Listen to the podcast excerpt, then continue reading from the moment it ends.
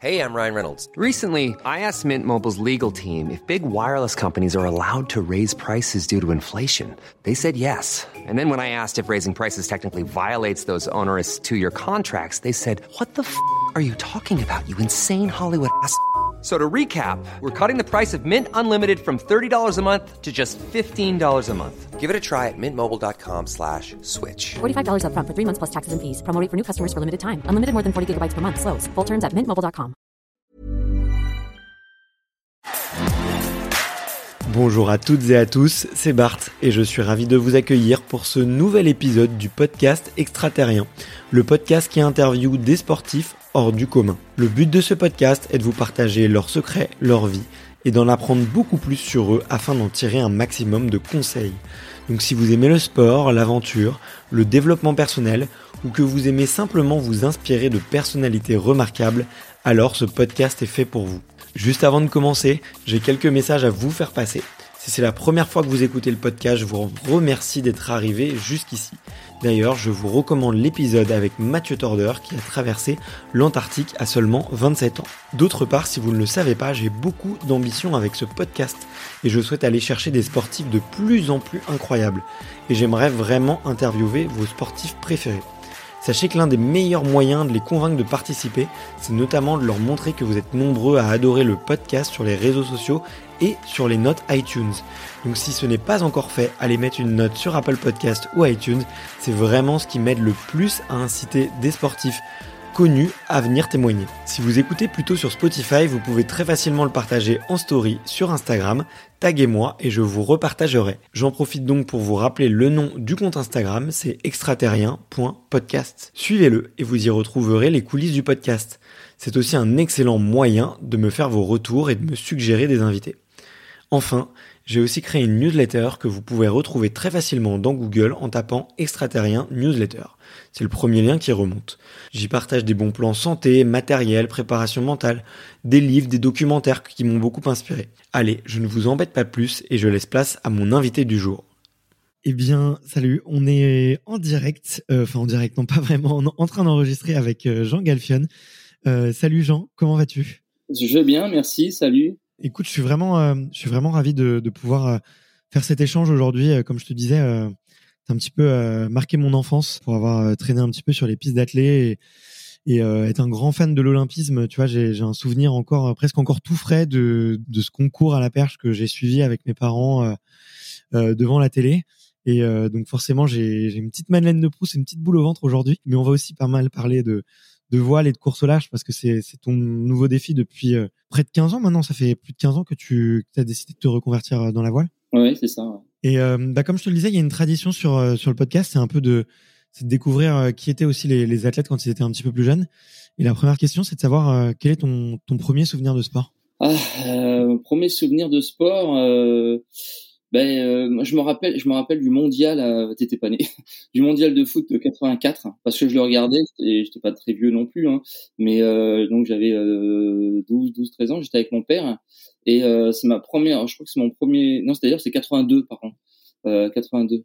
Et, et c'était donc le mondial avec Platini, voilà, France-Brésil, France-Allemagne, Enfin, et, et c'est mon premier souvenir, je crois, fort de sport j'avais suivi toute la compétition avec mon père. C'était un peu le rendez-vous qu'on avait tous les deux et on se mettait devant l'écran et, euh, et j'adorais ce moment passé avec lui euh, de, et à découvrir en fin de compte cette, compétition. Voilà, ça c'est mes premiers moments de sport hein, comme euh, comme spectateur. Après, je me rappelle des heures passées à taper dans un ballon contre un mur aussi. Euh, c'était ma c'était ma vie ça. Je passais des heures contre un mur tout gamin à taper contre un mur je me faisais des films. J'étais à la fois le, le, tireur de coups francs et, à la fois le gardien parce qu'il fallait arrêter le ballon quand il revenait. Et ça ça, ça me prenait des heures et des heures tout le week-end quoi tu t'entraînais pour être euh, pour être Platini, c'est ça, le futur? Ouais, oui, euh, ouais, c'était ça. Platini, Rocheteau, euh, je sais plus qui y avait à l'époque, mais enfin c'était ça, ouais, c'était cette génération-là. Mais du coup, tu as dû voir euh, l'épisode Schumacher et Battiston en direct? Oui, voilà, c'est ça. Ouais, exactement. Le France-Allemagne avec Battiston et Schumacher qui lui rentre dedans et et là, oui, bien sûr, cette demi-finale incroyable qui a fait qui a marqué l'histoire du foot français. Ouais. Ouais, ouais, puis même ouais, du, du foot mondial, je pense c'était, tu vois, j'étais pas né, c'est vrai, mais mais euh, j'en ai euh, sacrément entendu parler. Et puis même maintenant, on peut retrouver les, les images. Euh, c'était vraiment vraiment impressionnant. et d'ailleurs, je, je, recommande de regarder aussi le. Je sais pas si tu as, revu les images après, mais on entend les, les voix des commentateurs ou qui, presque, qui sont presque en train de pleurer en ligne. C'est très rare maintenant de retrouver des images aussi spontanées aussi sincère de sport. quoi. C'est super parce qu'il y avait toute euh, une émotion autour de ce match. C'était une demi-finale, première fois que la France arrivait en demi-finale.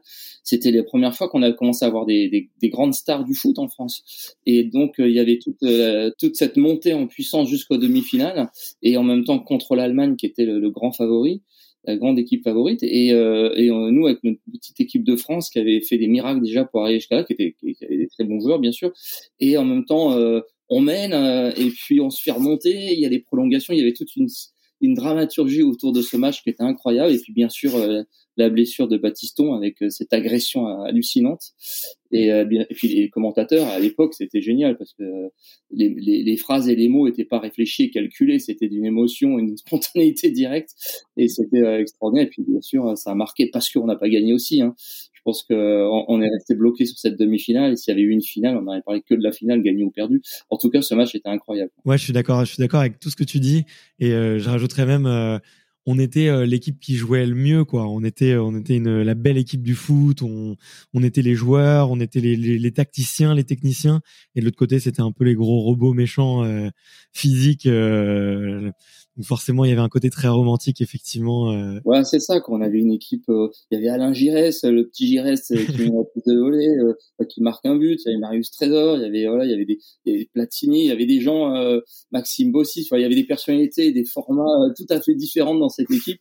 Et c'est ça qui, a, je pense que c'est à partir de là que le public français a accroché et est devenu plus fan du foot en France. même si ça, ça, existait déjà beaucoup, mais ça a ouvert les portes du grand public. J'ai l'impression cette ce mondial-là. En tout cas. Ouais, c'est clair. Bon, on rentrait dans la cour des grands, on peut dire. Forcément, ça donnait envie.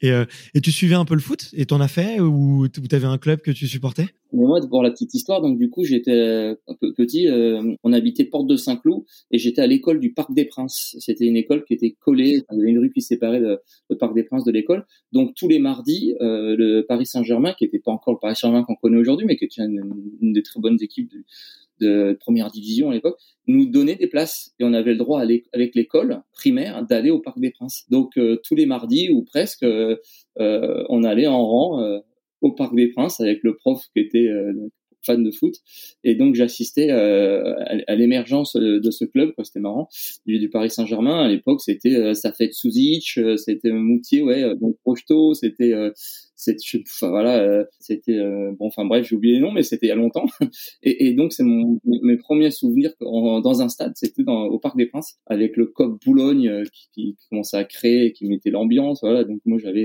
j'étais tout petit un primaire donc du coup ça c'était mes premiers souvenirs en tant que spectateur dans un stade ouais en plus, les, ouais, les débuts du, du Paris Saint-Germain, ça devait être quelque chose aussi. C'est quoi C'est 71 la création du club, je crois, officielle?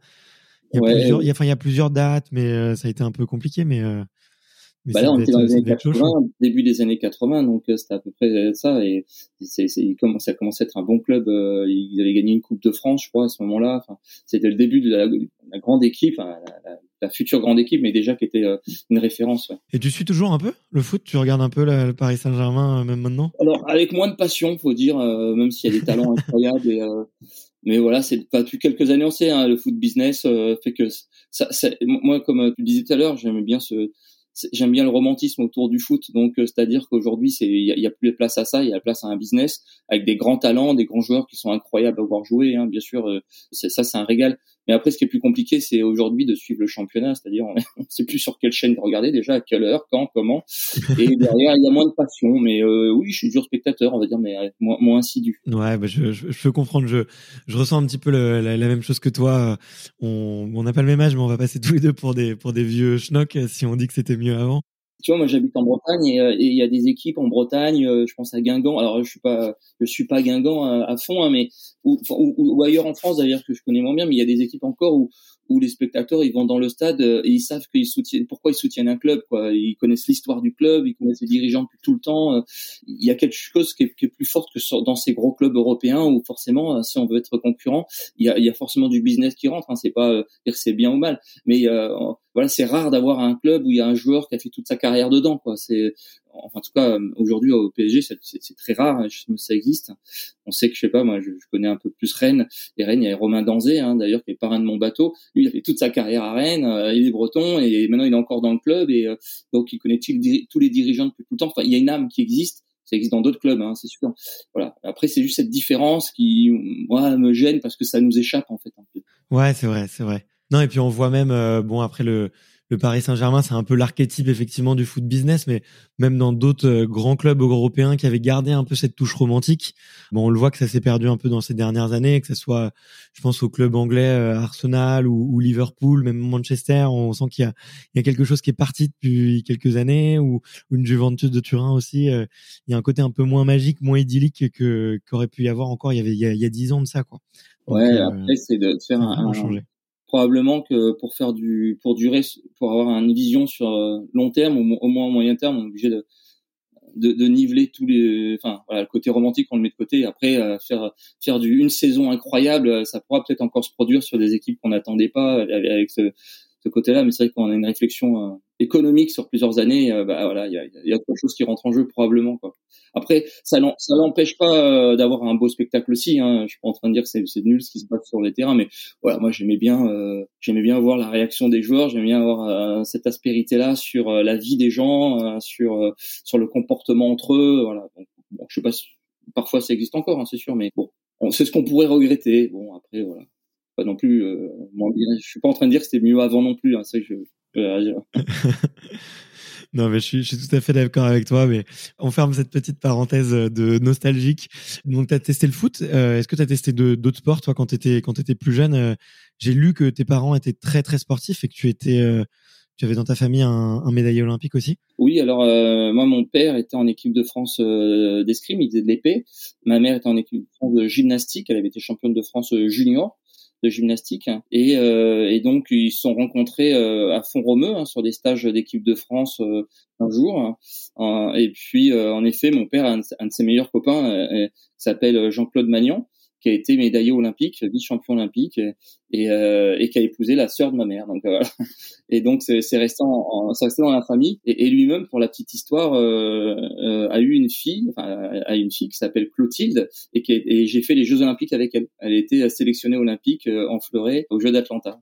Je suis issu d'une famille euh, sportive, euh, de culture sportive. Mais après, euh, c'était une génération aussi, surtout dans les sports où je vous parle, où à 20 ans ou 21 ou 22 ans, on avait fini sa carrière, sauf si on était champion du monde ou champion olympique, on pouvait durer plus longtemps. C'était pas des sports du tout professionnels, où il n'y avait pas du tout d'aide, et il y avait forcément des doubles projets familiales ou, ou professionnels qu'elle allaient avec. Donc moi, mon père, il a arrêté très tôt, il était très talentueux, mais bah, il était étudiant à côté, il a pris, il a bossé, donc il a arrêté tôt. Puis, puis après, ils ont fondé surtout une famille avec ma mère. Puis à la maison, la culture sportive après c'était pas que de, la culture du haut niveau et de, du champion, tout ça, il y avait pas, il y avait pas une médaille, pas une coupe à la maison. On parlait euh, pas du tout, rarement de, de leur carrière d'avant avec des articles de presse, tout ça. Tout ça n'existait pas. Hein, c'était moi quand j'ai commencé à faire un peu de compétition au niveau, euh, ils étaient très contents, mais ils m'ont jamais poussé. Quoi. Par contre, ils comprenaient ce que ça voulait dire et du coup, ils avaient, ils en avaient pas peur et ils m'ont pas freiné euh, ou, ils ont, m'ont encouragé, quoi, tout simplement. Et ça leur a pas fait peur le fait que que justement eux ils aient pas connu un peu le la structure, si tu veux, qui permet d'accompagner un athlète de haut niveau pour qu'aussi il puisse se reconvertir, qu'il puisse créer un double projet. Le fait qu'eux, ils l'aient pas connu, ça les a pas inquiétés pour toi? Non, parce que parce que moi, disons que quand j'étais gamin, l'école, c'était pas un endroit où j'aimais bien y être et j'étais très malheureux à l'école en fait, psychologiquement que physiquement. J'avais du mal à rester assis, je me mettais debout, j'avais mal aux jambes, aux fesses, j'avais besoin j'avais besoin de bouger, de me dépenser. Et puis après, c'était c'était une torture quoi. L'école, euh, je enfin c'est rien qui me plaisait là-dedans quoi. Donc euh, très quelqu'un euh, pendant des heures ça me paraissait mais une éternité. Et puis aller faire des devoirs plutôt qu'aller courir et jouer après c'était encore la double peine. Et puis donc du coup euh, j'étais un peu en décalage. J'étais un peu un gamin comme ça un peu en décalage parce qu'il est pas il va pas au même rythme que les autres. Et euh, résultat il y avait que dans l'activité dans le sport quoi, où, où là ça m'éclatait. Dans la cour de récréation j'étais euh, c'est là où je trouvais ma place parce que j'avais plein de copains du coup euh, qui ont joué ensemble et tout allait bien à ce moment-là. Mais euh, donc du coup mes parents n'ont pas eu de peur quand ils ont vu que le ça, ça c'était quand même une voie, quelque chose qui me tirait vers le haut. ils ont surtout surtout ils n'ont pas ils n'ont pas arrêté la machine quoi. Il y a des profs qui disaient ah, il est trop fatigué, il faut qu'il arrête ça. non, non, ils ont, ils ont jamais, ils, m'ont jamais freiné. Au contraire, quoi. Ils savaient que c'était un peu ma, ma chance d'avoir trouvé une passion, quelque chose qui me plaise vraiment. Donc non, non, c'était euh, moteur et ça les a pas inquiétés. Euh, surtout que moi, je suis rentré assez tôt dans des structures, hein. donc euh, donc c'était plutôt facile. Hein. même si après, il fallait se mettre au niveau scolaire parce que mine de rien, c'est des sports-études dont l'INSEP. Hein, il faut un minimum de niveau pour pouvoir y rentrer, même si c'est pas très haut, mais il faut, il quand même suivre les cours.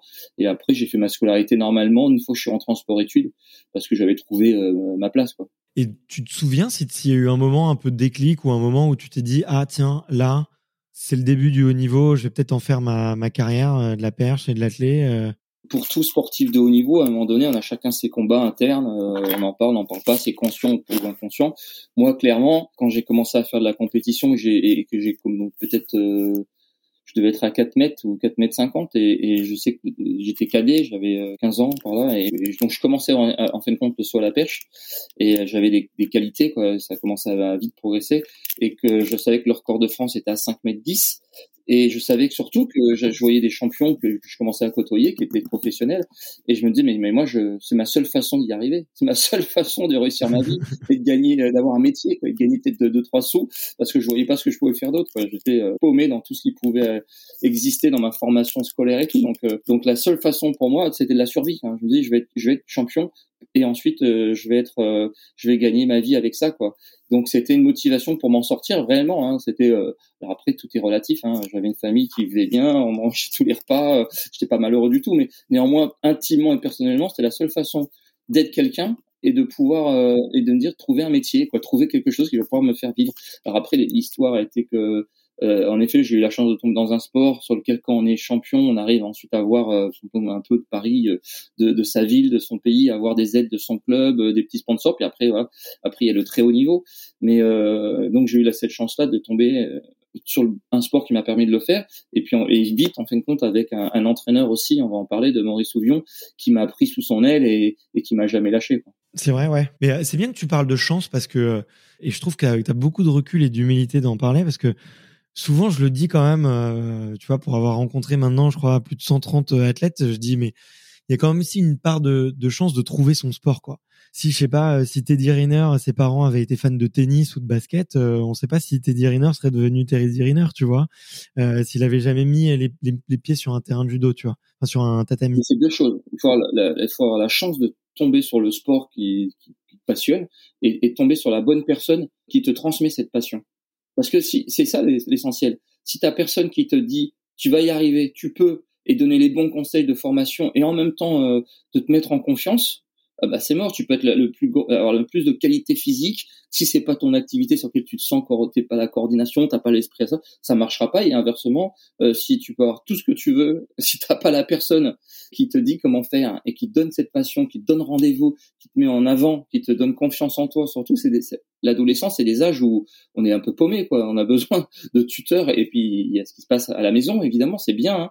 mais quelqu'un qui, qui prend ce rôle d'entraîneur, de tuteur, de formateur, de, qui te donne confiance et qui dit tu vas y arriver, tu vas y arriver, il n'y a aucune raison. Ah non, mais c'est des messages qui te boostent pour la vie, ça. C'était l'attitude qu'avait euh, Maurice Ouvion avec toi, d'ailleurs? Je peux vous, vous, raconter parce que c'était tout à fait ça. Donc, je vous ai expliqué, moi, je, je sortais d'une adolescence euh, scolairement, euh, c'était pas terrible. Euh, je, cherchais, je me cherchais beaucoup. Euh, J'avais pas confiance en moi, quoi, tout simplement. Comme souvent, les ados, ils savent pas trop, quoi. Et quand j'ai rencontré Maurice, j'étais vraiment pas bon. Hein. Enfin, je sautais 3 mètres. Enfin, j'étais, j'étais petite catégorie, mais j'étais même pas qualifié au championnat de France. j'étais loin de là. Je faisais de l'athlé, voilà. J'étais bon dans d'autres épreuves, mais sans plus.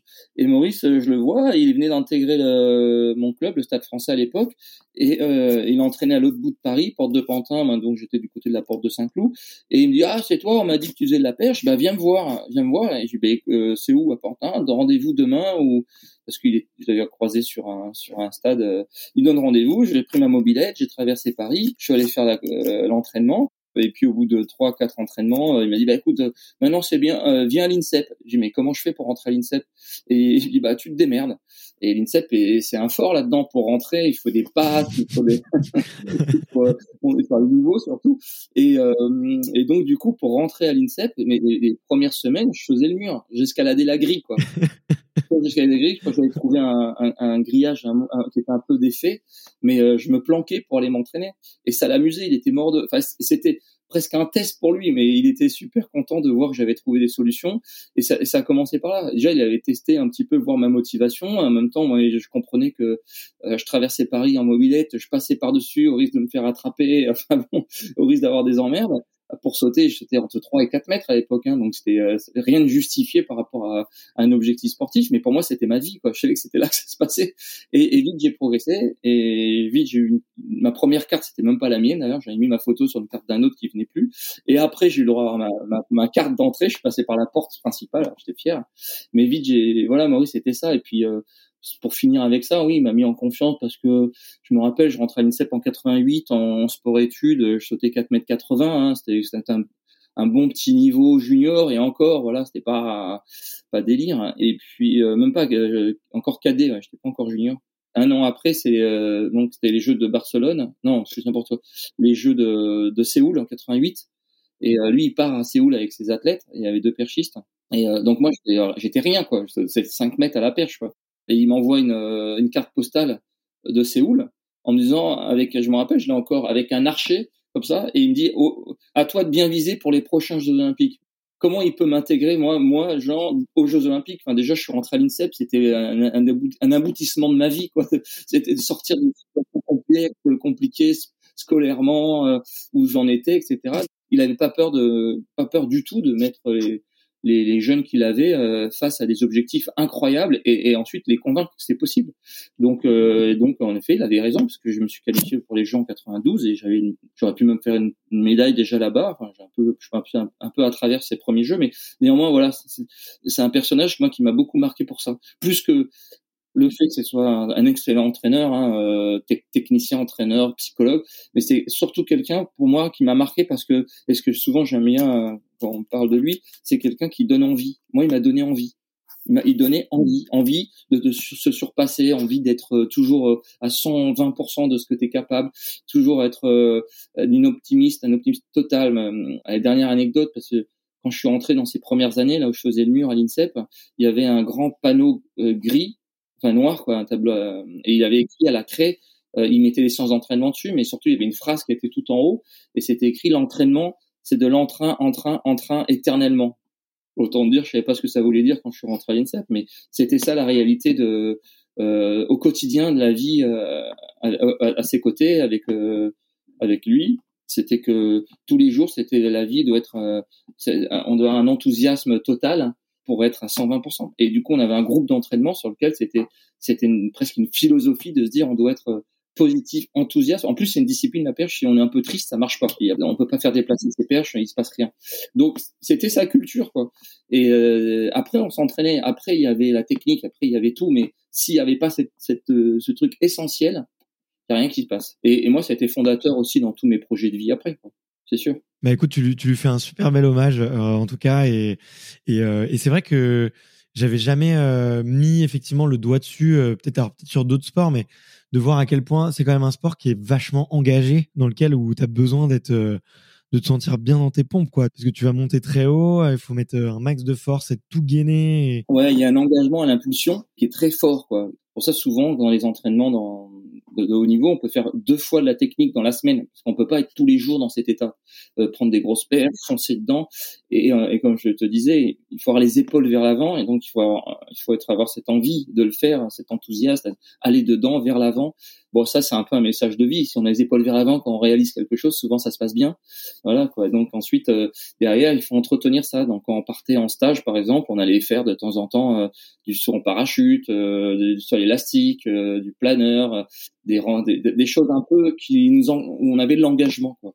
Euh, pas de risque enfin les risques on n'en prenait pas là euh, parce que du coup on entretenait ça aussi entre nous euh, je te parie que t'es pas capable de sauter du toit de la maison ou de enfin voilà on était en permanence en train de chercher ce truc pour s'engager quoi et, et donc ça crée une, une, ambiance qui était plutôt sympa alors tout, en essayant de contrôler au maximum pour pas qu'il y ait de risque de blessure, tout. Mais voilà, et ça, c'est un, un, entretien de sa discipline. Pour ça, elle est, euh, enfin, la, philosophie de sa discipline, quand elle est, elle est faite de cette façon, bah, c'est top. Quoi. Ouais, bah ouais, j'imagine, j'imagine. C'est une qualité que tu réutilises aujourd'hui, cet engagement, cet enthousiasme, cette motivation, tu vois, dans dans la voile, parce que tu vois, j'ai l'impression, alors dis-moi si je me trompe, euh, mais que la course au large, c'est quand même euh, en permanence régler des soucis, régler des problèmes. Il y a beaucoup, beaucoup de mécanique et que si t'as pas le moral et que si tu vois les problèmes comme des inconvénients et des obstacles plutôt que euh, comme des jeux à résoudre, j'ai l'impression que tu t'en sors pas.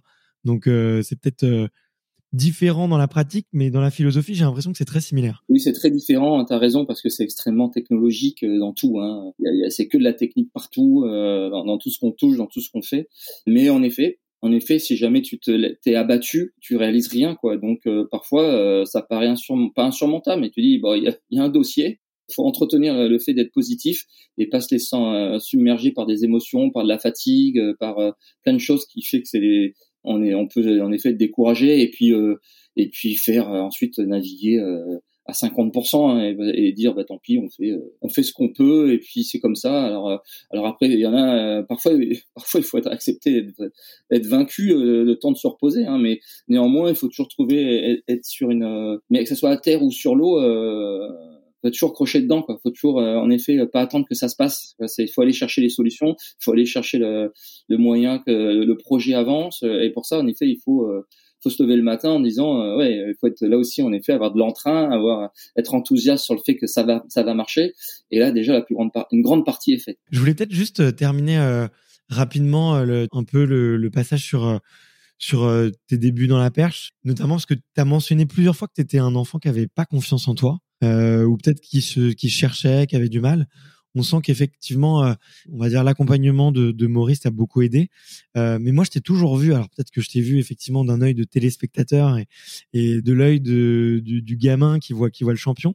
Mais je t'ai toujours vu, tu vois, dégager énormément de sérénité, de calme, et pas forcément, tu vois, du du stress ou du manque de confiance.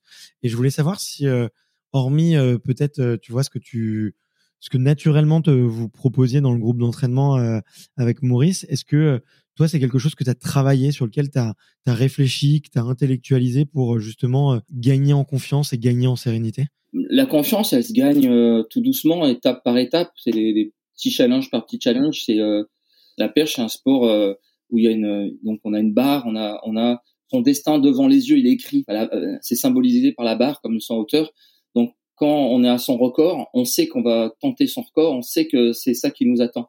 Alors euh, psychologiquement, ça veut dire qu'il faut se mettre dans un état de grande sérénité, parce que si on est plein de, on en fout partout, on maîtrise que dalle et c'est une discipline euh, où il y a beaucoup de choses à, penser, à caler, il faut respecter des temps, de la vitesse, il y a, plein de choses en l'air sur lesquelles euh, c'est que des sensations et c'est comment c'est un sport d'intention même plus de sensations c'est-à-dire qu'il faut travailler beaucoup avec ses émotions avec son intention parce que visuellement ça va trop vite. On, voit plus rien donc faut le sentir. C'est l'engagement qui souvent qui fait qu'un saut va être bon ou pas etc donc du coup il faut quand même trouver cette pose cette posture de je souffle je me concentre. Avant de partir je réfléchis à ce que je vais faire donc ça c'est ça m'a ça m'a beaucoup canalisé bien sûr. Ça m'a énormément canalisé euh, l'approche de cette discipline, mais naturellement quoi. Sinon, si on ne fait pas ça, on se prend un taquet, on se prend la pêche dans la tronche, on prend une gamelle, on se fait mal. Donc vraiment, on le fait une ou deux fois, après ça canalise tout seul. Hein. Ça se travaille justement cette capacité à se mettre dans la bulle? Je crois que c'est la discipline qui donne ça et chacun ses mimiques, chacun sa concentration avant. Après, au début, quand on est petit, peut-être on, en fout partout et on se prend des taquets, on se prend des, gamelles. Hein. C'est un sport où on chute tout le temps, donc euh, vaut mieux chuter sur la mousse. Mais euh, moi, j'entraîne en ce moment pas mal, et c'est ça, quoi. On, on apprend aux petits à se canaliser dans la avant de partir, de réfléchir à un ou deux trucs qu'ils vont essayer de chercher. Quoi. C'est, pas naturel. Quoi. Quand on est petit, on a envie de s'éclater. Donc, euh, et donc c'est pour ça aussi que quand sur une séance technique, on peut pas la faire trop longue, surtout chez les petits, et qu'une fois qu'on a fini une séance technique, souvent on peut faire une autre séance, séance de sprint ou de musculation, parce que l'engagement psychologique et, émotionnel et physique aussi, mais typiquement sur la, sur la perche, fait qu'il faut être à 100%, il faut, faut donner beaucoup de choses, et euh, ensuite on peut faire du sprint, on peut faire plein d'autres choses qui demandent moins. Quoi.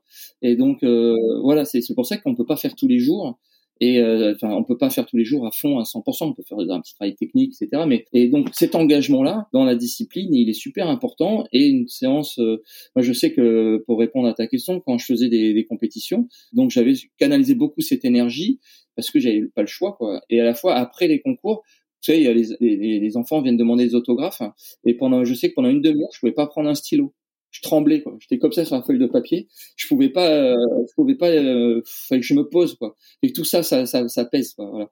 Enfin, pour donner une autre explication tu vois, à l'entraînement euh, les perches que j'utilisais en compétition c'était des perches que j'osais même pas sortir en, à l'entraînement. À l'entraînement elles me faisaient peur. Je les sortais je les regardais je dis oh la vache c'est quoi ces trucs? Jamais jamais ça va fléchir hein. jamais j'arriverai à tomber sur le sautoir. Je, je vais retomber d'où je suis parti. Enfin ça me paraissait des, des oui des mâts de bateau du coup et, et quand j'arrivais en compétition, j'étais dans cette telle bulle et engagement, je les sortais de l'étui, je rentrais dedans, ça pliait, ça me renvoyait.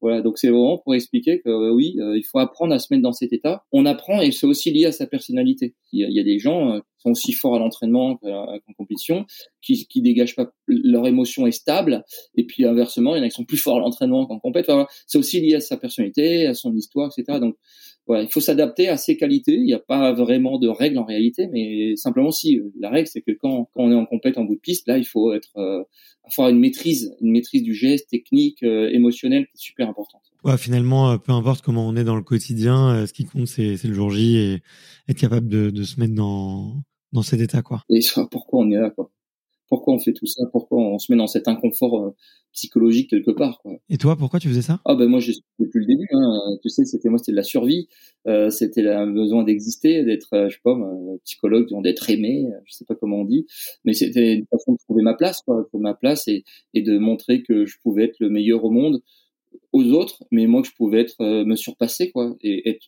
plus que le dernier peut-être de la classe, qui a été à un moment donné mal dans sa peau. Voilà, donc c'était une façon pour moi de trouver ma place, euh, tout simplement. Je sais pas où, comment. Euh, J'y pensais jamais à ça, mais avec du recul, je sais bien que c'était un peu, euh, ça a été un petit peu ma motivation, c'est de, de, de, moyen d'exister. Et d'ailleurs, je me rappelle une fois, je m'étais trompé puisque j'avais trouvé, je voulais mettre de la hargne, de la rage. Alors j'avais appelé un photographe. Euh, un ami photographe euh, qui, qui, est décédé il y a pas longtemps d'ailleurs, Jean-Pierre Durand, qui faisait les magnifiques photos euh, de, de, très haut niveau. Ai demandé qu'il m'envoie les cinq cinq photos de mes cinq adversaires directs de l'époque.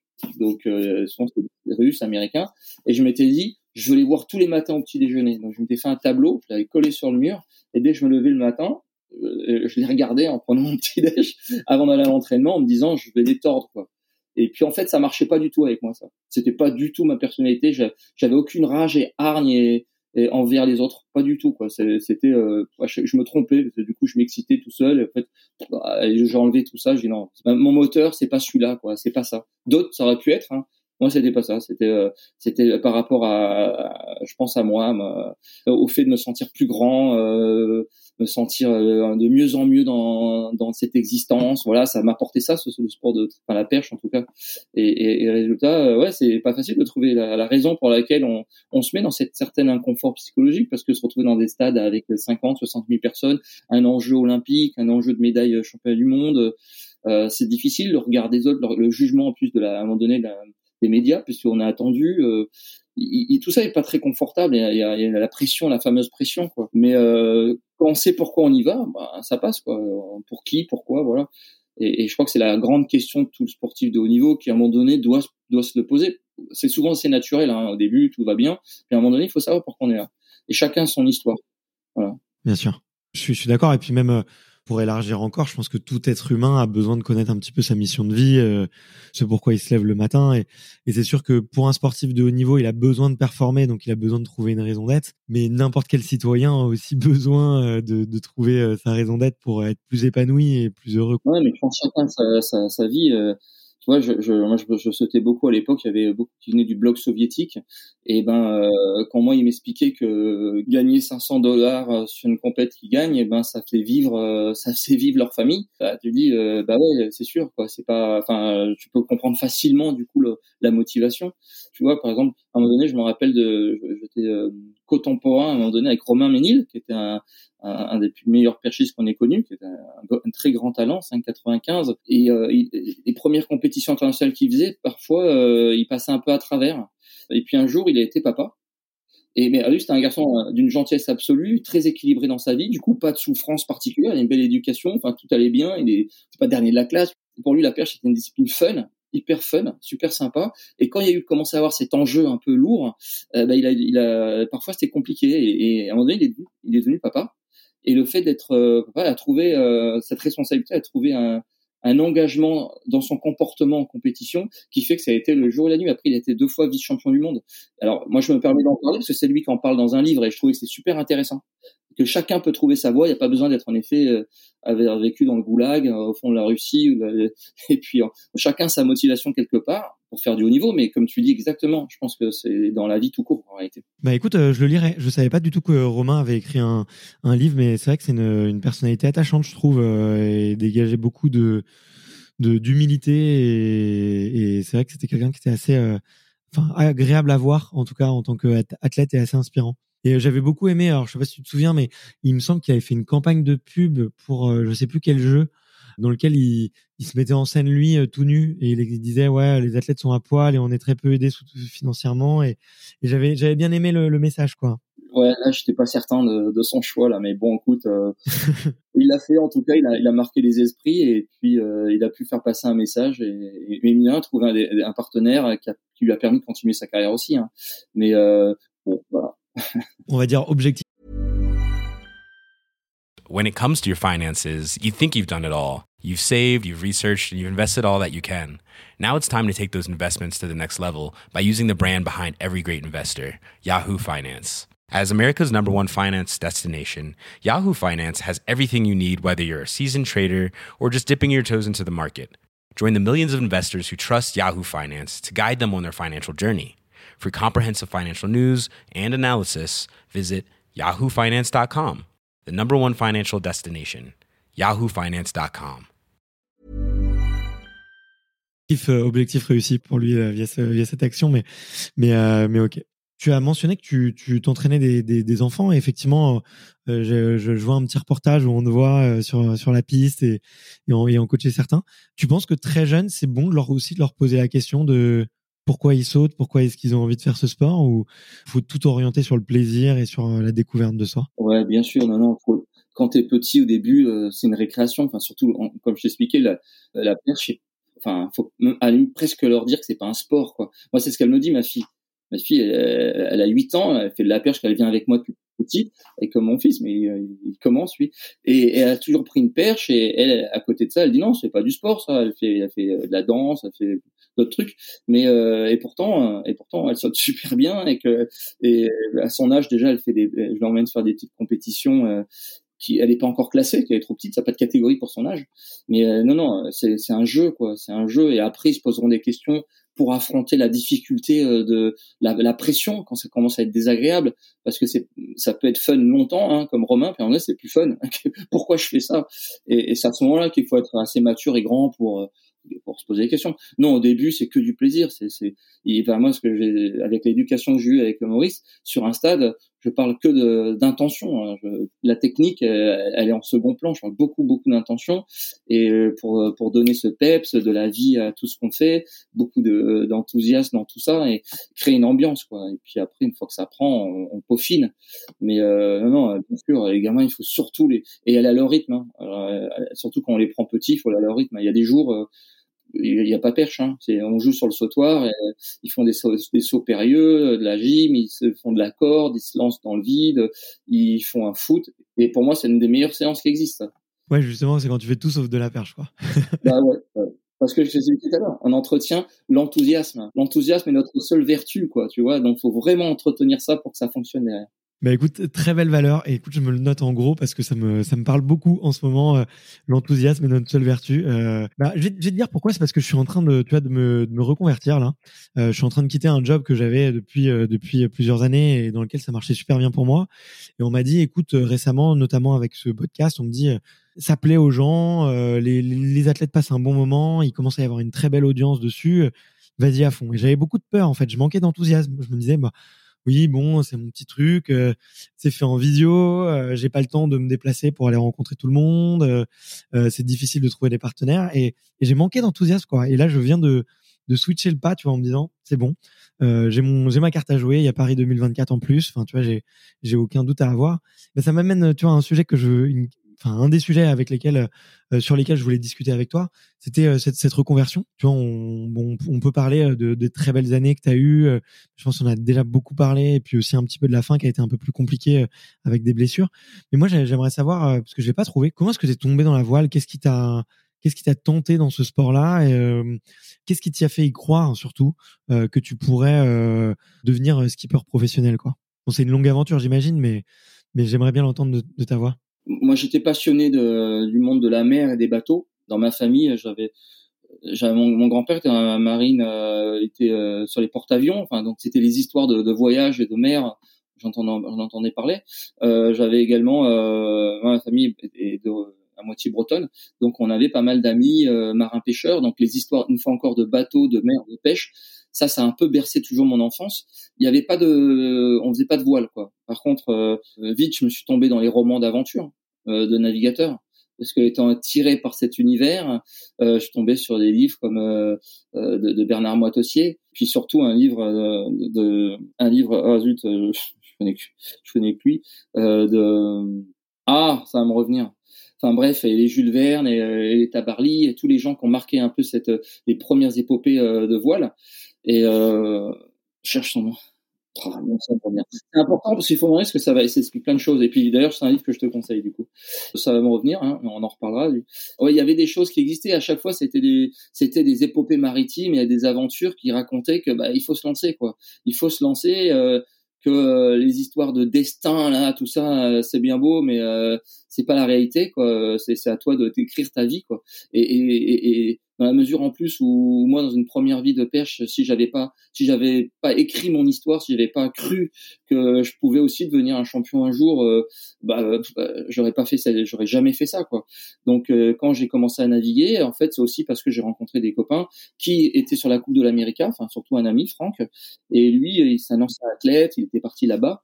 Et à chaque fois j'adorais qu'il me raconte ce qu'il faisait. C'était je ça génial. Et donc un jour il m'a appelé il m'a dit écoute voilà j'ai été contacté pour repostuler pour le premier prochain syndicat de la Coupe d'Amérique avec, euh, je crois que c'était les Suisses. Euh, moi, c'est fini, mais par contre, toi, tu es en fin de carrière. J'étais en train de galérer euh, avec des blessures. Et donc, il m'a branché dessus. Et donc, j'ai rencontré d'autres skippers et marins dans cet univers. Et puis, mon profil les a intéressés parce que sur des postes, sur les gros, gros bateaux, il y a des postes très physiques. En gros, il faut tourner les, les manivelles vite et longtemps et en même temps sortir les voiles des soutes. Et en même temps, ils avaient une idée d'intégrer beaucoup plus la préparation physique euh, des équipages parce que c'est devenu de plus en plus physique à bord. Mais t'avais aucune expérience de voile à ce moment-là, quoi je naviguais en plaisance. Très peu. Je faisais de la plaisance, j'avais j'avais des abonnements à tous les magazines euh, voiles et voiliers, bateaux et tout. Donc je croyais que je naviguais, que je savais faire, mais en fait je connaissais rien. Euh, c'était c'était du virtuel. Et bref, et donc j'ai commencé. ils, m'ont. Il y a une équipe française, Cachalange, qui m'a demandé de faire un essai. Et euh, donc je suis parti, j'ai commencé à, j'étais encore athlète, hein, je suis parti naviguer 15 jours à tourner les manivelles. C'était le bagne, j'avais des ampoules plein les mains. Euh, et puis en fin de compte, après les 15 jours, ils m'ont dit non, non, tu percutes vachement vite sur le poste qu'on t'a demandé, ça se passe super bien. Euh, tu vas apprendre de mieux en mieux. Évidemment, au début c'est pas facile, mais la préparation physique, ça se passe super bien avec l'équipage. Ça, on a vraiment besoin de ça. Donc ils m'ont proposé une, un boulot. Donc pendant deux ans, en Espagne, euh, commencé à naviguer sur la Coupe de l'Amérique et j'ai appris, euh, j'ai appris comme ça, euh, sur des postes sur des postes très spécifiques. Hein. Et c'était passionnant parce que j'ai appris plein d'autres choses que simplement faire du, enfin, et encore faire du bateau. Je vous dis, moi, je, j'ai jamais pris la barre, j'ai jamais réglé une voile. Je faisais sur les côtés de base, sur le, enfin, techniquement quoi. Et puis ensuite par contre la préparation physique à, terre c'était génial euh, etc donc j'ai beaucoup appris. Et quand je suis sorti de cette uni de cette ambiance là enfin de cette expérience euh, de deux ans en Espagne hein, il y a eu euh, j'ai monté un projet euh, course au large. Parce que en fait, dans l'équipe, il y avait plein de marins qui venaient de la course au large et, et, et moi, ça me faisait rêver la course au large. J'avais jamais fait, mais il me disait vas-y, bah lance-toi, lance-toi, c'est pas, c'est pas si compliqué. Fais la transat à G2R et dans l'équipage, il y avait un garçon, Gilles, là, qui, qui, qui, ça le motivait aussi. Donc on a monté un projet tous les deux de Transat H2R. On est parti traverser l'Atlantique. Euh, alors moi, j'avais trois trois mois d'expérience euh, sur le bateau en Figaro, hein, donc je connaissais rien du tout et j'étais paumé sur le bateau parce que dès qu'on est euh, parce que là d'un coup il fallait savoir barrer, euh, ça allait régler des voiles, vivre à bord dans une, un environnement comme qui est pas confortable, un peu humide et etc., etc. Donc j'ai manqué beaucoup de formation là-dessus et du coup on s'est arrêté aux Canaries. Ça n'a pas marché. ça n'a pas marché, c'était un échec. Et quand je suis sorti de cette expérience, c'était un peu dur euh, parce que là à nouveau, je, à nouveau, je, je retrouvais des, des, similitudes avec le début de ma début de vie de carrière en me disant euh, j'étais un imposteur, euh, enfin manque, gros manque de confiance. Qu'est-ce que j'ai foutu là? Enfin, j'ai trouvé un sponsor, c'est facile pour moi, mais en fin de compte, je suis nul. Enfin bref, gros questionnement. Puis en fait, plutôt de me dire allez, on passe à autre chose je me suis dit c'est pas possible quoi. Moi j'aime profondément ce, cet univers, les bateaux, la mer. Je peux pas arrêter comme ça. Donc du coup, euh, je vais commencer à naviguer. J'ai tapé aux portes de plein de monde. J'ai navigué sur des vieux gréments, sur des Penduic. Euh, j'ai navigué sur des bateaux. Enfin, on m'a invité à naviguer sur des trimarans, sur des, des gros monocoques, etc., euh, etc. Donc j'ai refait. Et puis jusqu'au jour, on m'a aussi invité à naviguer sur des 40 pieds, des classes 40. Et donc ça, ça a pris deux, trois ans, quoi. Hein. Donc, euh, puis au bout de la troisième, quatrième année, je me dis ok, bah je lance mon propre projet. Je peux, bah, j'ai fabriqué mon bateau que j'ai d'abord mis en location et puis avec moi à bord finir ma formation. Et puis ensuite, j'ai récupéré. C'était parti pour monter mes propres projets. Mais oui, il y a une phase euh, bien compliquée où il a fallu euh, pas abandonner, quoi. Surtout, euh, moi, le, je me dis, mais je peux pas, par respect pour ce que j'aime, dire première grosse difficulté, j'arrête, terminé, on passe à autre chose, quoi. Je suis pas allé jusqu'au bout de ce que je pouvais faire au bout de ce que j'aurais eu un peu honte, ça aurait été encore pire comme message pour moi, quoi, de dire euh, super, euh, t'abandonnes une part à la course et en même temps t'abandonnes euh, ce projet, quoi. C'est encore pire. Donc voilà, c'est un peu le dire, ok, j'ai pris une claque, mais je vais me relever et j'irai jusqu'au bout de ce que je peux faire. C'est un peu ça l'idée. Ouais, génial. Et peut-être juste pour revenir sur cette période euh, justement où tu vas taper à la porte de tout le monde pour essayer d'aller naviguer avec eux.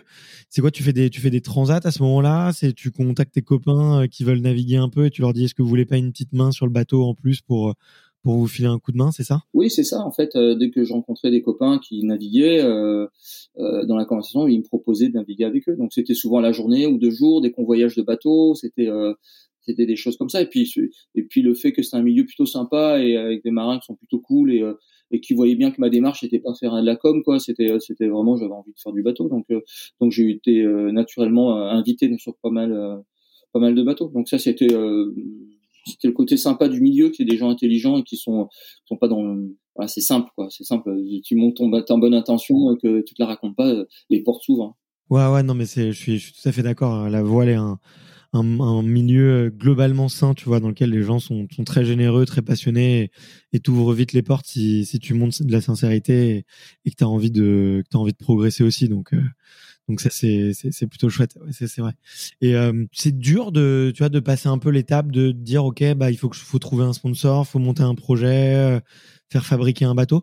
Tu disais que tu avais fait fabriquer un bateau, mais que tu étais encore dessus. C'est, euh, tu le faisais en tant que skipper euh, pour louer pour d'autres? C'était euh, comment? L'histoire, c'est que après cette, cette période où j'ai essayé d'apprendre et d'intégrer une sorte de culture de, navigation en, commençant un peu tardivement, il manquait beaucoup beaucoup de choses. Malgré tout, bah, enfin, c'était pas une activité professionnelle. Je faisais ça en plus, le plus possible. Mais et à côté de ça, il y avait à l'époque, c'était Areva Areva qui avait été le partenaire du bateau de la Coupe de l'Amérique et qui ensuite est, arrivé dans l'athlétisme. Et donc ils sont arrivés dans l'athlétisme mais euh, ils y connaissaient rien du tout. Donc ils m'ont appelé parce que du coup je les connaissais. Ils m'ont dit voilà on monte un, service marketing pour l'athlète, on va reprendre le meeting de le gros meeting de Paris, euh, plus le partenariat avec la fédération, etc. Et on a besoin. Euh, est-ce que tu veux bien être nous conseiller quoi, intégrer le service et être être service marketing euh, on dit bah ouais c'est intéressant ça, ça parle de c'est très bien super passerelle et donc j'avais un bureau à la 30, 32e étage de la tour Areva à la défense et euh, ça a duré six mois et et j'étais en train de dépérir quoi même si les gens étaient super gentils il y avait l'équipe une machine à café on parlait athlétisme mais sauf que bah c'était j'étais enfermé j'étais comme à l'école quoi au début ça ça, ça allait pas avant bah.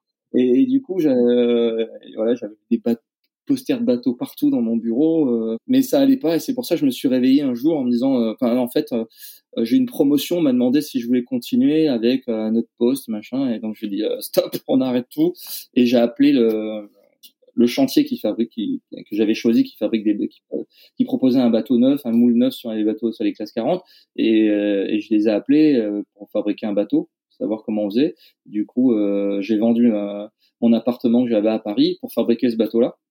Et donc, euh, je suis parti habiter en Bretagne. Et euh, ce bateau, je l'ai mis en location euh, donc à Nicolas Troussel. C'est pour ça que je suis avec moi à bord. Je disais que je te le loue pas trop cher, mais avec moi à bord jusqu'au départ de la route du Rhum. Et donc j'ai été un peu en formation avec Nicolas pendant plusieurs mois. Et ça a démarré comme ça. Quoi. Ok, d'accord. Ah ouais, ouais, ouais. Donc euh, même financièrement, t'as dû, t'as dû te débrouiller euh, pour joindre les deux bouts parce que c'est pas si, si facile, quoi. Non, j'avais pas de sponsor au début. J'avais pas de sponsor du tout et et c'est après que j'ai trouvé un petit sponsor qui m'a permis d'exister, hein, qui était parce que j'ai, en fait j'ai ouvert plein de portes avec mon nom il y a plein de portes qui sont ouvertes, j'ai eu plein de rendez-vous, mais à chaque fois les, gens et ils avaient raison, ils disaient bah, écoute euh, c'est bien gentil, mais en réalité il faut quand même faire ses preuves parce que c'est un sport mécanique et si tu te plantes, euh, bah ça va pas être bon pour la com non plus quoi. Donc du coup euh, ils avaient raison. Donc malgré tout j'ai trouvé ce petit partenaire à l'époque c'était les Airman et donc j'ai pu faire quelques petites courses atlantiques, enfin pas de transat, hein, des courses en équipage, en double, ce qui m'a beaucoup beaucoup apporté. Et, et puis jusqu'au jour où j'ai voulu préparer la, la route du Rhum euh, en 2014 et donc en 2013 et j'arrivais pas. J'ai pas de partenaire, rien. Et pourtant je me dis merde, pourtant j'ai navigué, j'ai fait mes preuves, j'avais fait une transat avec euh, Tanguy de la mode jusqu'au Mexique. Euh, il y avait des choses qui se construisaient quand même. Et, euh, bon bah c'était comme ça, c'était la vie. En plus c'était un peu plus difficile qu'aujourd'hui de trouver des partenaires à l'époque parce que c'était encore un peu, la crise là dans la voile. Et puis j'ai eu cette chance de rencontrer Marc Lebras de chez Serenis en fait, euh, je, participais à un stage d'entraînement euh, pour l'athlétisme avec euh, les anciens, les anciens qui venaient voir les jeunes. Et j'étais à Saint-Malo. Il y a un article qui est sorti parce qu'il y avait la presse qui était là et, et en fait, c'est écrit que je cherchais encore des sous et que j'avais pas un partenaire pour la du Rhum. Et, et Marc Lebras est tombé sur cet article. Il m'a appelé. Il me dit bah moi ça peut peut-être m'intéresser. Je suis une petite boîte à Rennes, mais on a besoin un peu de, de sortir du lot d'un milieu qui est pas très glamour. On parle beaucoup de chiffres, de calculs, etc. Donc du coup, peut-être, euh, voilà. Donc on, on, a commencé notre partenariat comme ça. J'ai pu faire en 2014 la Route du Rhum avec euh, grâce à, Marc Braz et à Serenis Consulting. Et, c'est encore mon, mon, sponsor et unique sponsor aujourd'hui. Donc ça, c'est une belle histoire aussi euh, dans l'évolution de mon projet. Peut-être ça aurait pu s'arrêter là en 2013, hein, puisque le bateau était en vente, en location. Enfin bon, je trouvais pas. C'était difficile de trouver des partenariats. Après, euh, c'était peut-être pas la bonne période, mais normalement, je suis super content d'être tombé sur euh, Marc et Serenis parce que partenariat idéal, euh, tous, euh, tous les gens chez Serenis sont d'une gentillesse absolue. C'est pas une grosse boîte et ça se passe très très bien. Quoi. Ouais, bah ouais, tu, tu, fais bien de leur, de leur, rendre hommage. Et lui, lui qu'est-ce qu'il y trouve Si tu veux, c'est en termes de marque, c'est pour avoir une, une meilleure marque employeur et recruter d'autres salariés, c'est pour engager ses propres salariés autour d'un projet un peu autre, un peu commun? C'est une passion que lui il a euh, parce que j'imagine qu'il navigue aussi. C'est comment comment ça s'articule un peu euh, Alors Marc navigue euh, naviguait pas du tout. Il connaissait rien au sponsoring sportif, rien à la voile et sauf il me connaissait moi. Et il s'est dit c'est peut-être une opportunité parce que d'associer Serenis, ce qu'il avait imaginé à l'époque, avec moi, pour en effet sortir, euh, montrer qu'il avait un pied dans le monde du sport. Euh, bon, là, du coup, là, c'était les bateaux. Mais en gros, si j'avais proposé peut-être euh, une expédition au pôle Nord, peut-être ça aurait pu lui plaire aussi, dans la mesure où c'était vraiment comment sortir, se dénoter par rapport à ses concurrents, parce que donc Serenis font de l'optimisation sur la taxe foncière. Donc euh, c'est des études de dossiers euh, sur des boîtes euh, qui veulent mieux calculer leur taxe foncière et, avec des abattements, avec plein de choses qu'on peut récupérer parce que parce que c'est ainsi que c'est un peu compliqué. Donc ils font de l'accompagnement d'entreprise. C'est pas très comment glamour parce que c'est des chiffres quoi, tout simplement. C'est une chose très voilà, ils vendent du chiffre et de l'analyse et quelque chose. Donc il avait besoin de sortir un peu de ce peut-être de la concurrence comme ça et, et c'était ça son objectif principal. Et puis après c'était fait partie des gens comme je t'en parlais qui et c'était ma chance de dire bah on y va, on fonce, on essaye. Euh, et puis après, il avait beaucoup, du coup, beaucoup d'enthousiasme pour se lancer dans ce projet. Et ça a permis, euh, d'après lui, de doubler la boîte, euh, de, vraiment lui ouvrir les portes sur plein de choses. Et derrière, maintenant, devenir passionné, en effet, de, la voile, de faire venir beaucoup, beaucoup de clients sur le départ de la route du Rhum principalement, et d'être devenu un, acteur très important dans le monde de course au parce que il a sponsorisé aussi de la voile, en les, les filles du 4-7 qui ont fait des médailles olympiques euh, euh, à Rio. Camille et Aloïse. Exactement, ouais. Et puis euh, voilà, il est aujourd'hui on a un bateau neuf au nom de Serenis qui fait partie des meilleurs bateaux de la flotte, qui est une référence. On avait fait du Diam 24 avant, donc euh, moi je suis assez fier parce que c'était pas un sponsor qui était dans la voile avant, et donc j'ai réussi à le faire venir. Et, et voilà, fait partie des des, des, marques fortes du monde de la course au large aujourd'hui. Et, et, en même temps, bah, pour sa boîte, lui, qui me dit, il est super content, les messages sont forts. Euh, c'est en plus d'avoir un fil rouge pour sa société, qui moi souvent je vais les voir régulièrement et, et c'est toujours, euh, enfin c'est sympa, c'est très familial quoi, en plus. Bon bah écoute, euh, c'est cool, félicitations. Et puis ça a l'air d'être d'être une belle histoire, donc euh, donc tant mieux et une histoire qui dure, donc euh, c'est la preuve que que ça marche plutôt bien. Et c'est et c'est chouette de ta part là d'avoir ramené effectivement quelqu'un qui n'était pas sensible forcément à la course au large dans dans ce milieu-là, parce que c'est c'est un, un milieu qui est fascinant et dans lequel les histoires sont donc, euh, écoute, bravo, euh, bravo à toi. Là, tu prépares euh, une, une route du Rhum, mais quel est ton, ton rêve, toi, en tant que, en tant que marin Qu'est-ce que tu as envie de faire? Hormis la course, la compétition, est-ce que il y a une il y a quelque chose qui te tente un peu plus euh, Non, déjà remporter la route du Rhum, tu vois, ce serait quand même un truc incroyable. Ça, c'est un rêve. voilà. Après, ouais, moi je me verrais bien faire un, une belle balade en, enfin, prendre quelques mois euh, pour faire, pour partir en famille, euh, voilà, découvrir, euh, découvrir le monde. Alors peut-être pas faire un tour du monde, mais aller dans des endroits en famille, en bateau, avec plein d'escales. Et je trouve que c'est une chance absolue quand on sait faire ça et quand là aussi il faut se lancer. Je pense pour les petits, si c'est et voilà, je, je, je, suis en train d'essayer de réfléchir comment partir. Ok, bah tu connais un peu l'histoire de Alan Roura ou pas? Oui, bien sûr, je connais bien Alan parce qu'il était en classe 40 avant avec moi et euh, je connais pas bien son histoire, mais euh, je sais en effet qu'il était ici d'une famille euh, de, de, marins qui était qui, qui vagabondait les mers.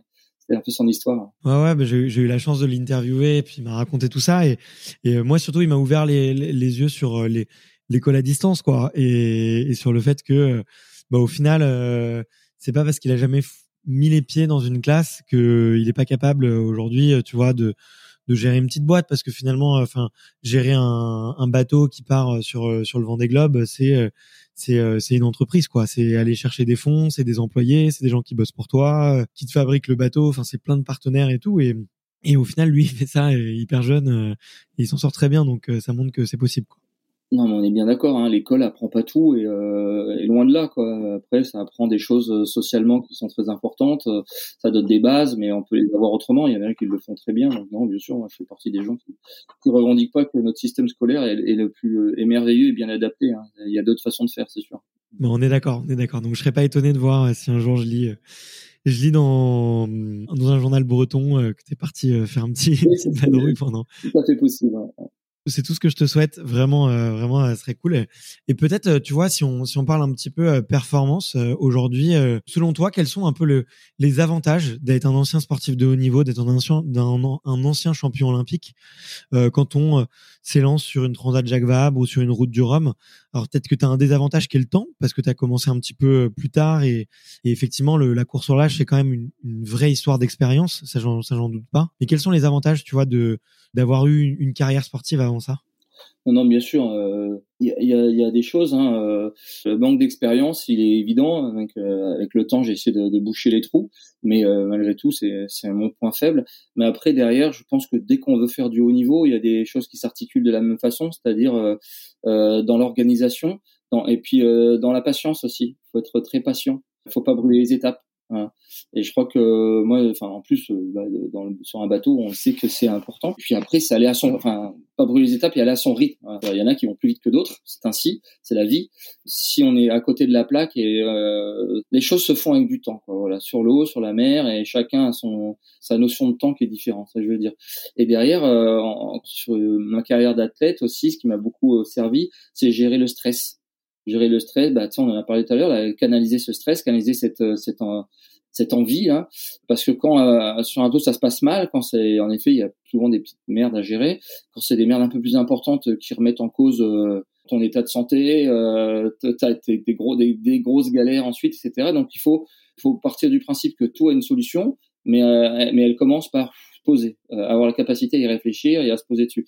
Donc et donc ça, je retrouve un peu parfois euh, cette gestion du stress euh, que j'ai pu rencontrer dans ma première vie où, où, ça c'était aussi important de, de, se poser, euh, de se calmer quand il y avait des blessures, de prendre le temps, euh, de, etc. Même si on veut toujours aller plus vite que la musique, bien sûr. Donc là, c'est les, les, gros points communs. Après, physiquement, dans les attitudes, ça n'a plus rien à voir. Quoi. Euh, D'ailleurs, enfin moi j'ai arrêté ma carrière à 30, 33, 34 ans. je peux la continuer à 50 ans aujourd'hui à la voile parce que ça ne demande pas les engagements, les mêmes engagements physiques. Ça demande d'être beaucoup plus dur au mal. Ça demande d'être beaucoup plus 4-4, hein, de, capable de moins dormir. Euh, d'ailleurs c'est très drôle parce que quand j'étais athlète, euh, on était tellement focalisé sur soi et encore moi j'essaie de faire attention à ça mais on, pensait que à soi quoi. C'est-à-dire euh, les heures d'entraînement la récupération les étirements les massages les heures de sommeil etc etc et si on n'avait pas tout euh, coché on disait ah, peut-être que j'ai un manque de sommeil là j'ai pas eu mes 9h45 ou je sais pas combien j'ai pas eu mes trois massages. Et là quand on est sur un bateau au large euh, bah, on dort dans la dans l'humidité dans l'eau parfois on dort pas parfois on mange pas on est malade et on continue à à bosser. On est dans un inconfort que je pense que si j'avais on reportait ça 20 euh, ans euh, plus tôt quand j'étais euh, athlète, j'aurais jamais accepté, jamais jamais accepté. En gros, ce qui est intéressant, c'est de voir que le corps s'adapte à tout et c'est une bonne une bonne leçon. Et pour toi, le sommeil, c'est un c'est un sujet, le, le fait d'avoir très peu d'heures et de bah non, euh, quand j'étais athlète, je faisais très attention à mon quota de sommeil, mais je pas, je crois jamais avoir été un très gros dormeur et du coup, euh, bah là avec cette activité euh, encore moins quoi. Donc je, je souffre pas du manque de sommeil. Et puis surtout j'arrive à m'endormir surtout. J'arrive à m'endormir rapidement et, euh, c'est la clé quoi. On, on, se pose on dort et même une heure c'est bon quoi. On peut continuer et en faire plusieurs de... enfin, sur un bâton la vie n'a plus rien à voir que les repères qui sont à terre. Donc du coup euh, moi je galère pas avec ça écoute, hyper, euh, hyper intéressant. Et j'avais une, une toute dernière question, euh, peut-être, et après, euh, je, je, vois que le temps file pas mal, et, déjà, merci beaucoup de, pour tout le temps que tu, que tu m'accordes. Si j'avais vu deux choses, c'est que la première, c'est que tu t'étais entouré d'un coach. Dis-moi, enfin, je sais pas si c'est le bon mot, mais avec, avec Roland Jourdain, si c'est bien ça. en tout cas, tu as travaillé avec lui. Oui, oui. En, en, fait, quand je suis, euh, j'ai fait un, un bilan un bilan de compétences à la suite euh, de la dernière route du Rhum où, où ça s'est pas passé comme je voulais pour des raisons euh, météorologiques principalement. Puis après, j'ai pas voulu me cacher derrière ça en disant bon, euh, sûrement il y a la météo qui est très compliquée, les trois dépressions tropicales à passer. Enfin bref, moi je me suis pas senti me, lancer là-dedans, mais je me dis quels sont mes manques pour continuer à progresser, surtout si on part sur un bateau neuf? Et donc en fait, je, je, manquais d'encadrement et dans, de, de coach, enfin des gens qui pouvaient m'entourer sur mon projet sportivement, mais aussi dans les, les conseils, euh, enfin pour me dire où, où, ça pêchait ou pas. Donc voilà. Donc j'ai changé un peu de, euh, j'ai enrichi ma, ma structure hein, et puis euh, je me suis rapproché de, dans l'effet de Roland Jourdain qui m'accueille aujourd'hui à Concarneau et qui a un œil bienveillant. On va commencer à bien travailler cette saison ensemble. On n'a pas pour l'instant encore tout mis en place parce que le bateau était mis tard à l'eau l'année dernière et on n'a pas eu le temps de travailler en fait. Et puis également avec Tanguy Le Glatin qui fait partie des grands entraîneurs de, de course au large qui est à Lorient et j'ai commencé à bosser avec lui, euh, à faire pas même quelques stages en Figaro, euh, et c'était très instructif. Donc je pense retourner. Euh, enfin voilà, donc il y a ces deux personnes qui vont qui vont m'aider sportivement, des choses que je n'avais pas avant, et et c'était sûrement à apporter maintenant parce que vu que j'ai des ambitions un peu plus hautes, avec, en tout cas avec un bateau neuf, c'est à la moindre des choses de d'évoluer aussi sur ce côté-là. Qu'est-ce qui t'apporte concrètement? Comment est-ce que vous travaillez ensemble? C'est ça va être plutôt sur de la technique de voile, donc ils vont monter avec toi sur ton bateau et et euh, t'analyser et te donner des conseils? Est-ce que ça va être plutôt être sur euh, vont te mettre faire faire des tests? Je, pense que il y a deux il y a deux parties en fait. Il y a la, mise au point du bateau et l'optimisation du bateau et après il y a euh, la partie très sportive de le faire marcher, quoi, faire le, bien le faire marcher. Et donc la première partie, je, je pense qu'on va beaucoup travailler avec euh, Roland Jourdain, donc il va venir à bord avec moi, il va regarder euh, euh, si c'est plus intéressant de, de, mettre le mât plus comme ça, plus comme ça, de mettre euh, le, le, matériel à l'intérieur, le déplacer plus, enfin voilà, de travailler sur des choses, on va dire mécaniques de performance du bateau. Et donc c'est l'infini. Hein. Et donc pour ça, il faut passer un peu de temps ensemble, il faut se comparer avec d'autres bateaux aussi. Donc on, on, aura, on sera trois bateaux, dont un autre qui serait le même, enfin identique que le mien, donc c'est très intéressant. Et euh, à côté de ça, donc avec euh, Tanguy, bah, lui, c'est d'aller faire des stages avec d'autres. Et puis lui, il est sur un semi-rigide derrière. Et, il regarde euh, plutôt comment tu as réglé tes voiles, si, si ton attitude à bord, quoi, comment tu te, comment tu te comportes à bord pour que ça soit le plus, comment tu fais ta manœuvre. Voilà, si tu perds du temps ta manœuvre, ou si elle est dangereuse, ou si elle est pas efficace, ou s'il y a mieux à faire. Et donc on discute autour de ça. Enfin voilà, schématisme en gros, c'est ça. Et puis en même temps, la, la lecture météo, aussi, il va falloir que j'apporte un regard un peu plus attentif, un progresser là-dessus. Mais c'est ce que j'ai commencé à faire cette année, notamment avec Eric Perron, à qui j'ai fait la, la Transat euh, Jacques Vabre, et qui m'a beaucoup appris euh, dans l'utilisation des outils de météo, des choses que je maîtrisais pas encore euh, bien. Mais j'ai l'impression quoi que tu as une analyse, enfin que tu as une une approche en tout cas très très professionnelle sur effectivement comment de qui tu t'entoures, quelles compétences tu vas chercher, comment est-ce que tu fais pour progresser, tu vois. Et j'ai l'impression que, que ça te que tu apportes vraiment cette touche là tu vois pour avoir rencontré d'autres skippers. Ils ont pas toujours cette démarche de de se dire ok bah je vais de qui je vais m'entourer de quelles compétences j'ai besoin pour euh, pour progresser quoi. Moi je pars du principe euh, c'est comme quand j'étais à la perche que chacun détient une part de vérité et en sait beaucoup plus que moi déjà. Donc quand il y a un, enfant qui fait l'optimiste et qui vient me dire quelque chose je l'écoute en me disant il va peut-être me donner la clé de quelque chose quoi. et à la perche c'est un peu comme ça. C'est-à-dire j'ai adoré m'inspirer de ce que se faisait euh, euh, dans les pays de l'Est, de l'élite des perchistes français, notre histoire de la perche française, de d'autres perchistes qui pouvaient arriver, qui avaient des qui avaient des sensations et ça pouvait être des perchistes en junior euh, qui faisaient quelque chose de bien comme les meilleurs du monde. Donc j'ai toujours eu besoin parce que je pense qu'en effet, on revient à ce qu'on disait au début, euh, cette histoire de manque de confiance, donc euh, d'aller chercher et d'être une éponge de ce qui pouvait se passer ailleurs. Et là, dans mon, mon niveau de bateau, c'est encore où je, suis aujourd'hui, c'est encore plus ça. Enfin, c'est vraiment ça plutôt.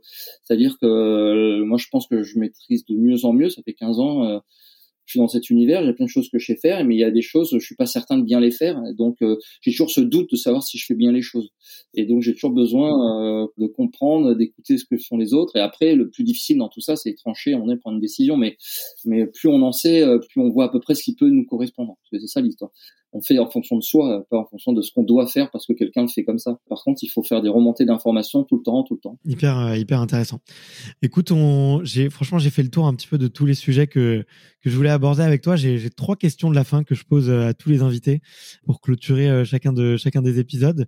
Le tout premier, c'est de savoir quel est le meilleur conseil qu'on t'ait donné, que ce soit en tant que que, que marin ou en tant que perchiste. Euh, mais en tout cas, un conseil que, que tu as gardé et peut-être que tu gardes comme, comme mantra ou une phrase que tu, que tu te répètes souvent. On a parlé d'entrain tout à l'heure. Ouais, ouais, voilà. En tout cas, moi, je l'ai noté, quoi. J'ai envie de te dire ça. Je vais dire, voilà, l'entrain, c'est l'entraînement, c'est de l'entrain, entrain, entrain internellement, quoi. C'est-à-dire que faut être, faut, tu mets pas cette, ce peps, euh, déjà c'est triste à faire et puis en même temps euh, bah tu le fais pas. Mais je dis pas que je le fais tout le temps hein. parfois il faut faire des séances physiques d'entraînement il pleut il fait pas beau il fait froid courbature euh, t'y vas pas quoi. Et puis ou alors tu vas pour naviguer et et euh, pareil c'est pas les bonnes conditions tu fais tu trouves une excuse pour pas y aller. Et parfois ça m'arrive de la trouver mais souvent je me je me secoue en me disant non. Reste euh, joyeux heureux enfin trouve de l'entrain pour pour faire les choses quoi. Voilà. Un peu ça t'as raison. Euh, la deuxième question c'est euh, où est-ce que tu te vois dans 10 ans? Aucune idée. J'ai pas de plan, de plan de carrière et, euh, et je refuse d'en avoir. Et du coup, je sais pas. c'est le, le, principe de ma vie, quoi. Je pensais que que tout est tout était envisageable, tout était abordable parce que quand on doute de tout, en fin de compte, on peut arriver à tout, on peut atteindre n'importe quoi.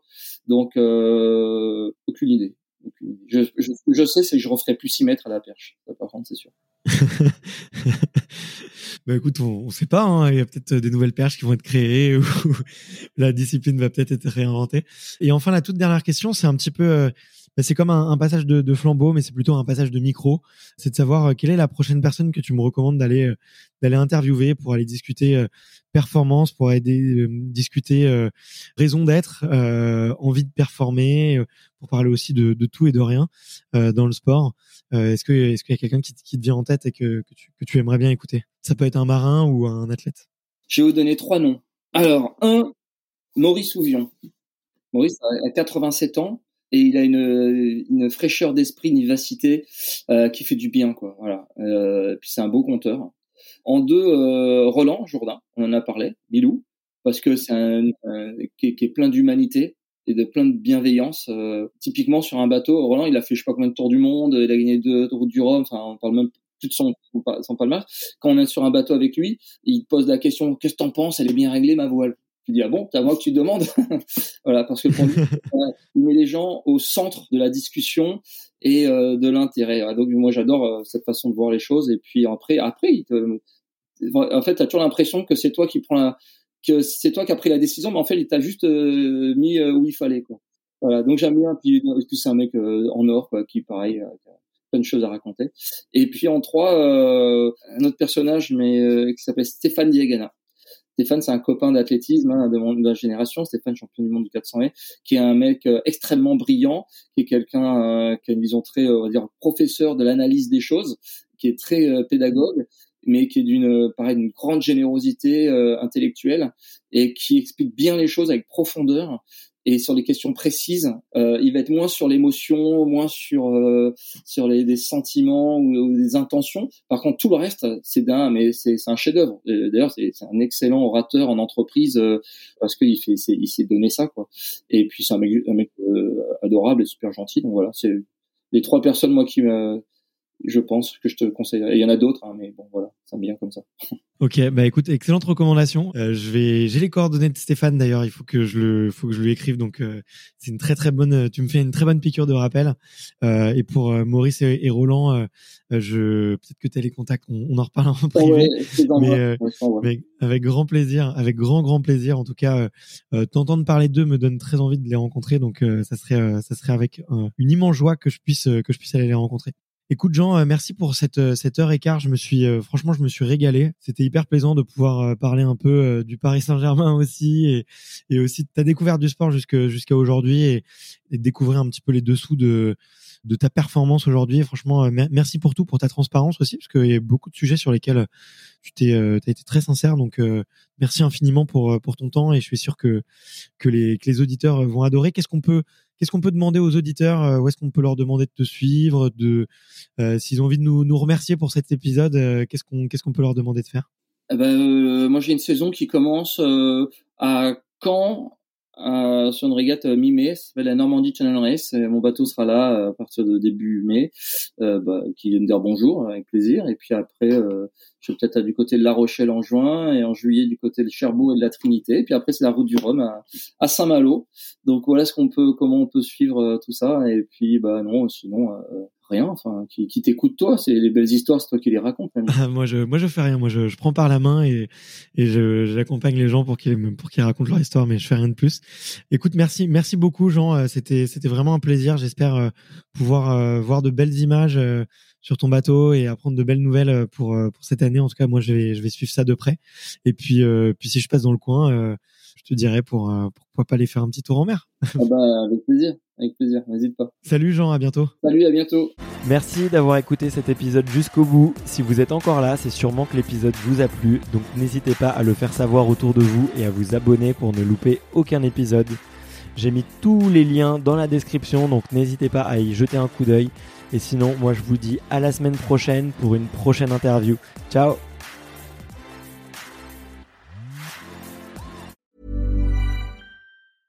When it comes to your finances, you think you've done it all. You've saved, you've researched, and you've invested all that you can. Now it's time to take those investments to the next level by using the brand behind every great investor, Yahoo Finance. As America's number one finance destination, Yahoo Finance has everything you need, whether you're a seasoned trader or just dipping your toes into the market. Join the millions of investors who trust Yahoo Finance to guide them on their financial journey. For comprehensive financial news and analysis, visit yahoofinance.com, the number one financial destination, yahoofinance.com.